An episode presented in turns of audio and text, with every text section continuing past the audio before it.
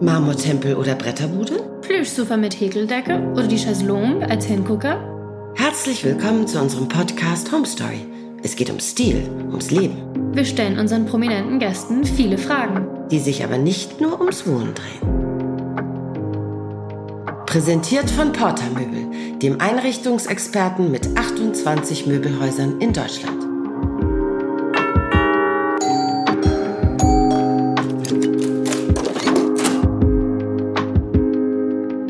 Wir freuen uns ganz, ganz doll, dass wir uns heute treffen dürfen mit Hugo Egon Balder.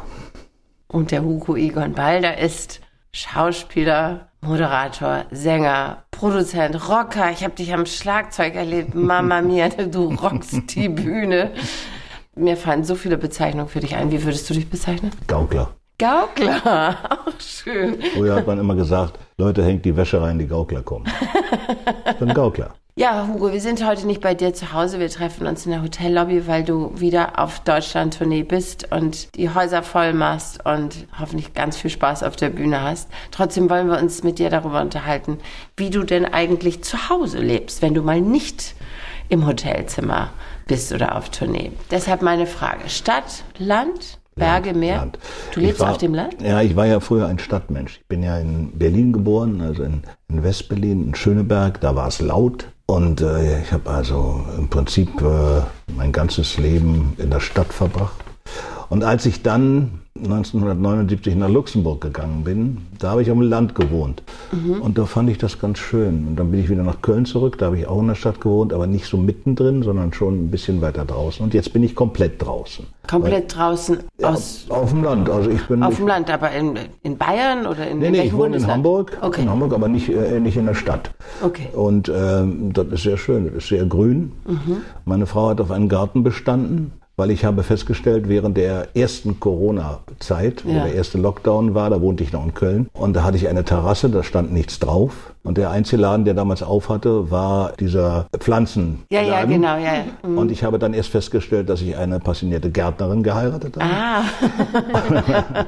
ja, und da ist dann so geblieben. Und jetzt haben wir eine schöne Wohnung äh, in, in Hamburg äh, mit Garten und allem drum und dran. Es ist sehr ruhig. Ach, wie schön. Und wie richtest du dich denn eher ein? Oder ihr? Eher auf dem Flohmarkt, vom Auktionshaus oder im Möbelhaus? Alles Mögliche. Alles Mögliche. Alles Mögliche. Und machst du das oder mehr deine Frau? Wenn die jetzt wir machen das beide zusammen. zusammen. Wir haben also moderne Sachen, wir haben auch mhm. Antiquitäten. Also mhm. es ist bei uns ein, ein Mischmasch aus allem. Es muss nur passen. Ich bin ja so ein Freak. Bei mir muss Licht zum Beispiel. Ich hätte auch Elektriker werden können. Ich, das dauert, dauert bei mir Stunden, bis ich das richtige Licht gefunden habe.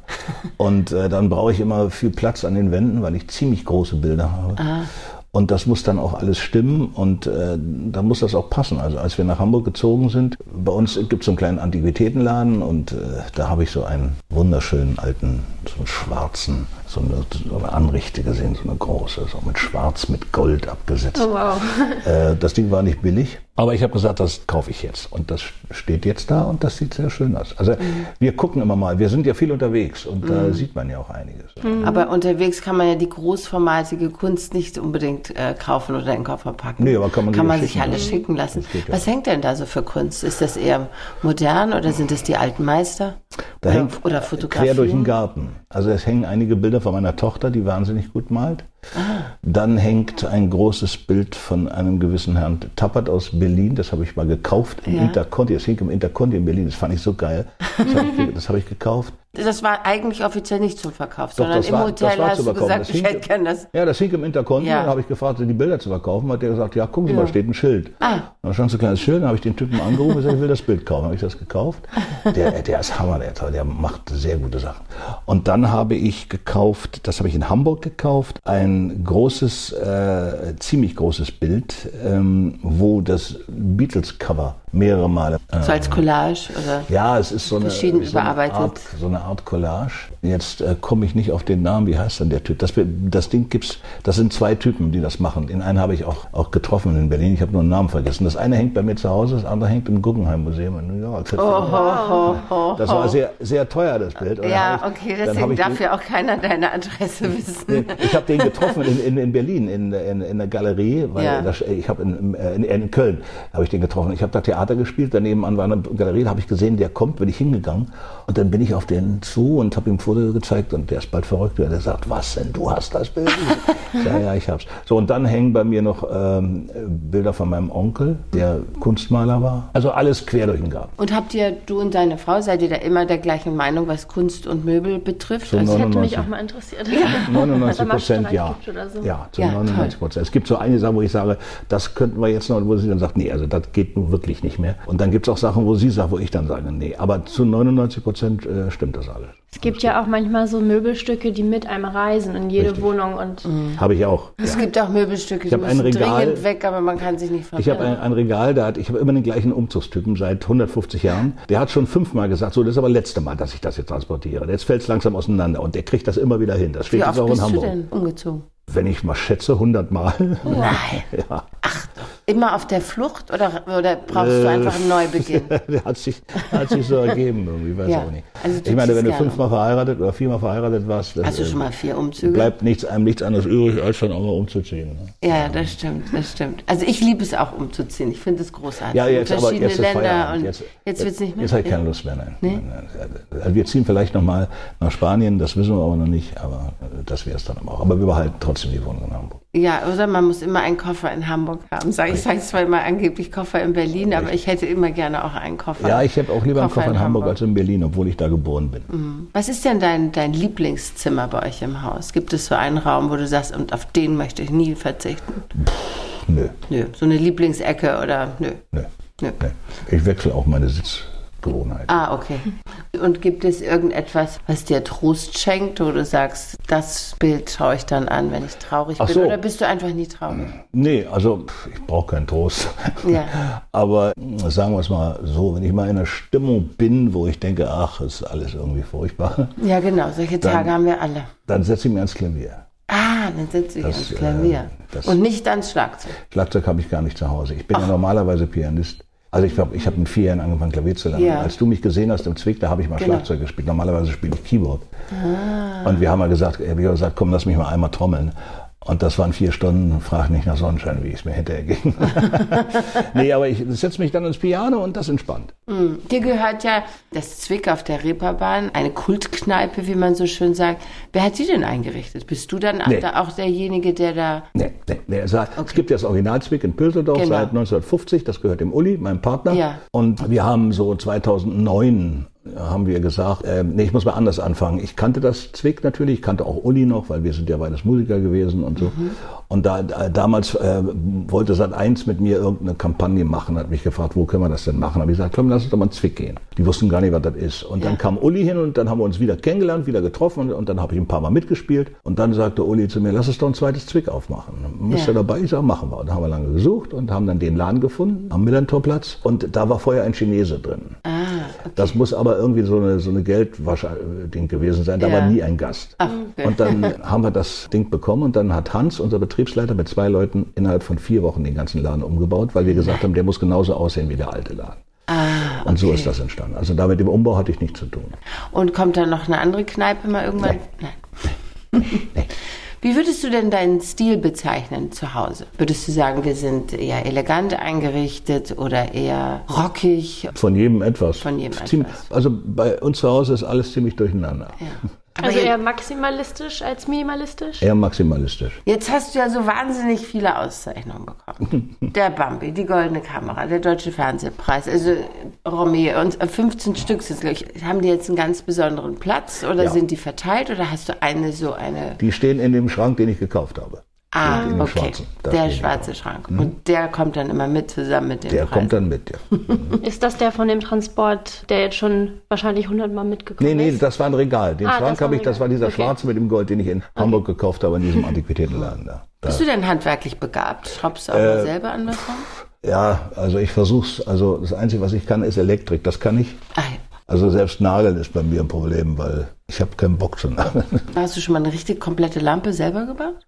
Selber gebaut nicht, aber ich, ich kann reparieren. Der Tüftler oder wie, wie nennt man die ja? Ne? Naja, ich, genau. ich guck. Naja, weil man muss, man darf vor Strom keine Angst haben. Man mhm. muss nur wissen, was man eben nicht ja. machen darf. Mhm. Ja. Und wenn, wenn ihr jetzt auf Reisen geht, du und deine Frau, achtest du dann darauf, dass besonders ein Designhotel ist?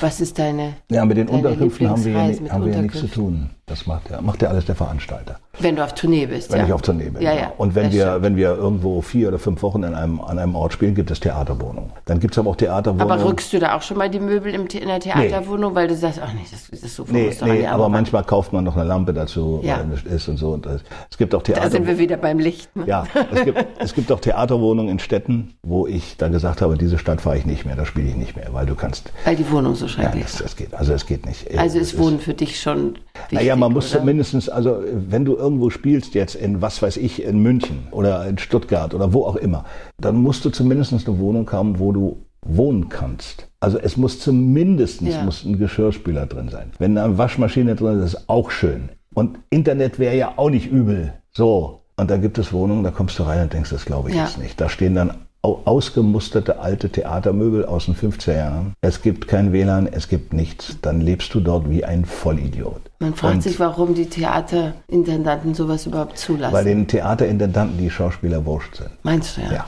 Allen? Nicht allen, Aber aber, fast. vielen. Es gibt viele Leute, die ein Theater besitzen. Ich rede nur von den Privattheatern, weil wir spielen, ich bin ja nur Ja. im Staatstheater. Es gibt einige Theaterdirektoren, die den größten Wert darauf legen, wie es ihnen geht. Und das ist dann traurig. Aber das ist nicht, nicht die Regel. Also es sind die Ausnahme. Die Regel ist einfach, also wir waren jetzt in Karlsruhe, da hatten wir eine wunderschöne Wohnung direkt über dem Theater, das war alles gut. Wenn wir jetzt in Stuttgart spielen, weiß ich noch nicht, wo wir wohnen, gucken wir mal. Aber ich sorge schon vorher, dass einigermaßen gut ist. Nur manchmal hast du keine andere Chance. Oder du gehst ins Hotel Ja. und zahlst dann selber. Dann kannst Ja. du gleich umsonst spielen. Aber da wollte ich gerade sagen, da kannst du auch gleich wieder um, Ja, umsonst spielen. Ne? Gibt es so eine, eine Lieblingsstadt, wo du sagst, da ist das Publikum für mich das Tollste, da gehe ich am liebsten hin? Oder, oder eine Stadt, wo das Publikum am schwersten zu knacken ist, wo du sagst, uff, dort ist immer so ein bisschen, Ja, denkt man nicht. Man denkt, man denkt das, dass die, äh, was weiß ich, die Schwaben oder die Hamburger ja, nicht die so Hamburger, lustig, man sagte das so doch eigentlich sind. immer über die Hamburger. Naja, es stimmt nicht. Man denkt ja, dass die Hamburger nicht so lustig sind wie die Kölner. Das ist nicht wahr. Mhm. Also wir haben äh, das Stück Aufguss und auch komplexe Väter dreimal in Hamburg gespielt, weil wir Mhm. ausverkauft waren. Und es war immer das. Also äh, nein. Es gibt keinen Unterschied. Es gibt den Unterschied, wo- worüber die Leute lachen. Also wenn wir, ein, äh, wenn im Theaterstück ein Gag vorkommt über Geld, dann lachen die in Schwaben mehr als in Köln. Okay. Weil die Schwaben halt, äh, Ja. da, da gibt es Unterschiede. Aber ansonsten ist das alles gleich. Ja, wir sind jetzt leider schon am Ende. Wir haben gleich unsere 15 Minuten um. Das Ging ja ging jetzt viel zu schnell. Hugo, vielen, vielen Dank. Nicht zu danken, war mir eine Freude.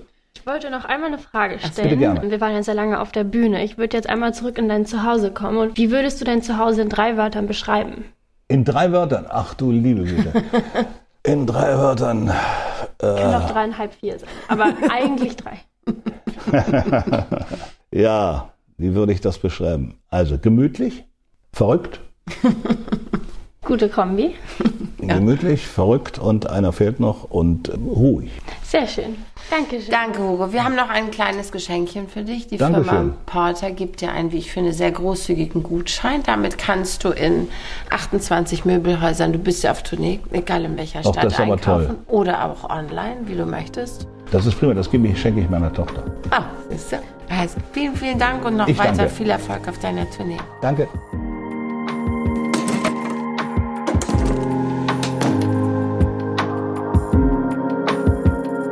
Jessica und Nisha Stockmann gucken bei ihren Gästen durchs Schlüsselloch und entdecken deren Schätze. Bei Trisor geht das nicht, denn ein Trisor-Wertschließfach schützt Schätze, die sie nicht zu Hause verwahren wollen. Absolut sicher und rund um die Uhr zugänglich. Trisor gibt's in Berlin, München, Hamburg, Düsseldorf, Köln, Stuttgart, Nürnberg, Leipzig und Dresden. Testen auch Sie Trisor zwei Monate kostenlos mit dem Code HOMESTORY auf trisor.de slash homestory.